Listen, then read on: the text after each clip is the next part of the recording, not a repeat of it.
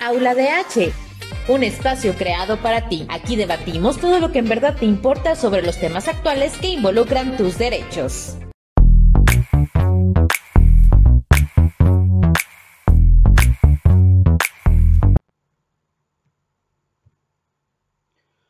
Hola, ¿qué tal? Iniciamos. Gracias por acompañarnos en esta aventura de Aula de H, Derechos Más Humanos. Yo soy Sergio Montoya y haremos un breve recorrido por las noticias más importantes en México y en nuestro país.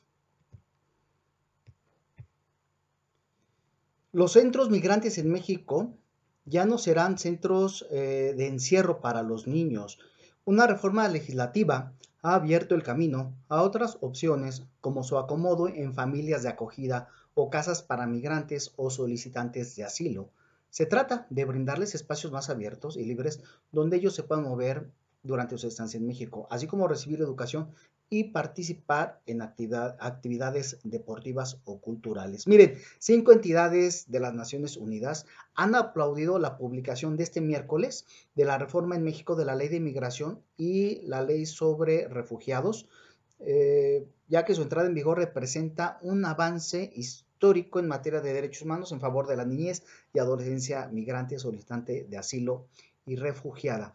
Eh, obviamente con esta reforma el Estado mexicano da cumplimiento a diversos compromisos internacionales y recomendaciones que han emitido incluso comités internacionales de derechos humanos y va a abrir el camino para que eh, en México se cumplimente eh, de forma mejor posible los derechos de los niños y de las niñas.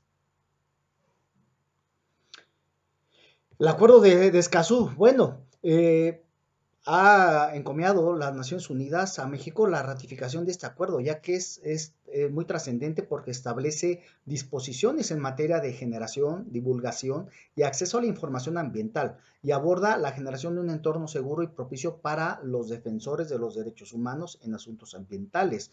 Recuerden que ha, han, eh, ha habido homicidios de diversos protectores medioambientales en nuestro país. En este caso con México, este instrumento regional es, por supuesto, vinculante y, y suma ya 10 eh, ratificaciones y falta una nada más para entrar en vigor. Por eso el Estado mexicano aprobó por unanimidad la ratificación del Acuerdo de Escazú, el primer tratado ambiental regional vinculante y es el primero en el mundo que incluye las disposiciones sobre defensores de derechos humanos en asuntos ambientales. Ah, lamentable eh, esta represión. Hubo una represión eh, de mujeres que se manifestaban en Cancún, para los que no estén eh, informados. Y por supuesto, esto ha provocado una gran inconformidad justamente en la sociedad mexicana. Y la oficina del Alta Comisionado de, Naciones Unidas expresó ya su preocupación por esta opresión violenta de este grupo de mujeres que protestaban contra el feminicidio, algo que, que sigue subiendo y sigue subiendo y no tenemos respuestas claras. Eh, las queremos vivas, por supuesto. Según reportes de prensa, la protesta feminista por el asesinato de Blanca, Bianca Alejandrina Alexis fue reprimida por las autoridades a tiros y hubo dos reporteros heridos de bala. Eh, la portavoz de Michelle Bachelet, Rupert Colville, dijo, eh, las mujeres que están en riesgo de sufrir violencia deben ser protegidas. Es una ironía terrible una protesta en contra de la violencia contra las mujeres termine en violencia, por supuesto, en contra de ellas.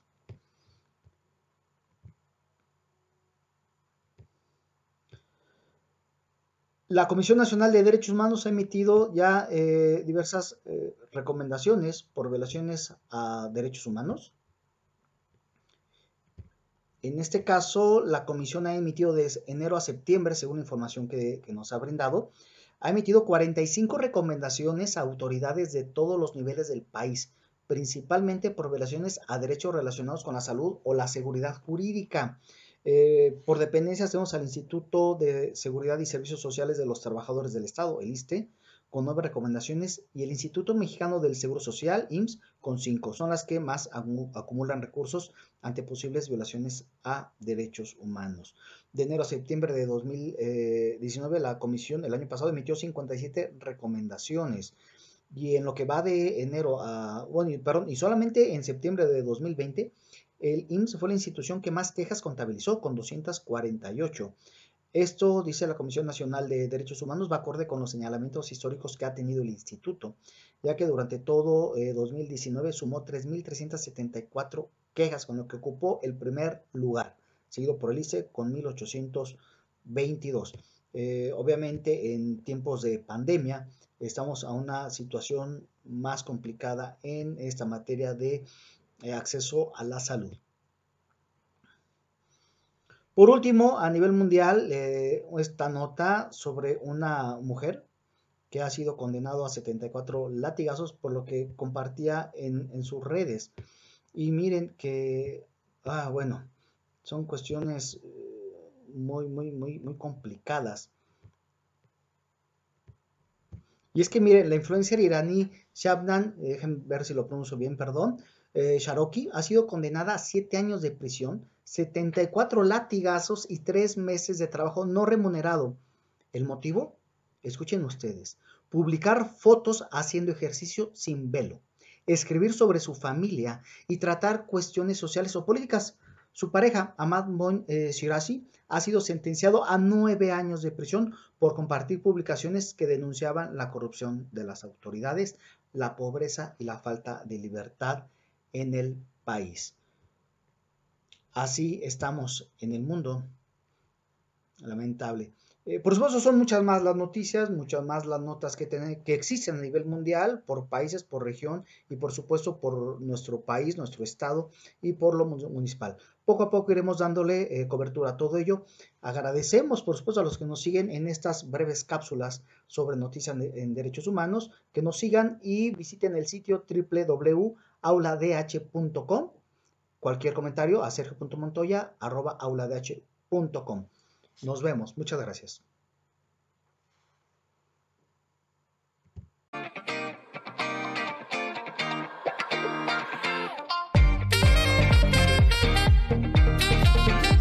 Visítanos, estamos como Aula DH en Facebook e Instagram, al igual que nuestro canal de YouTube.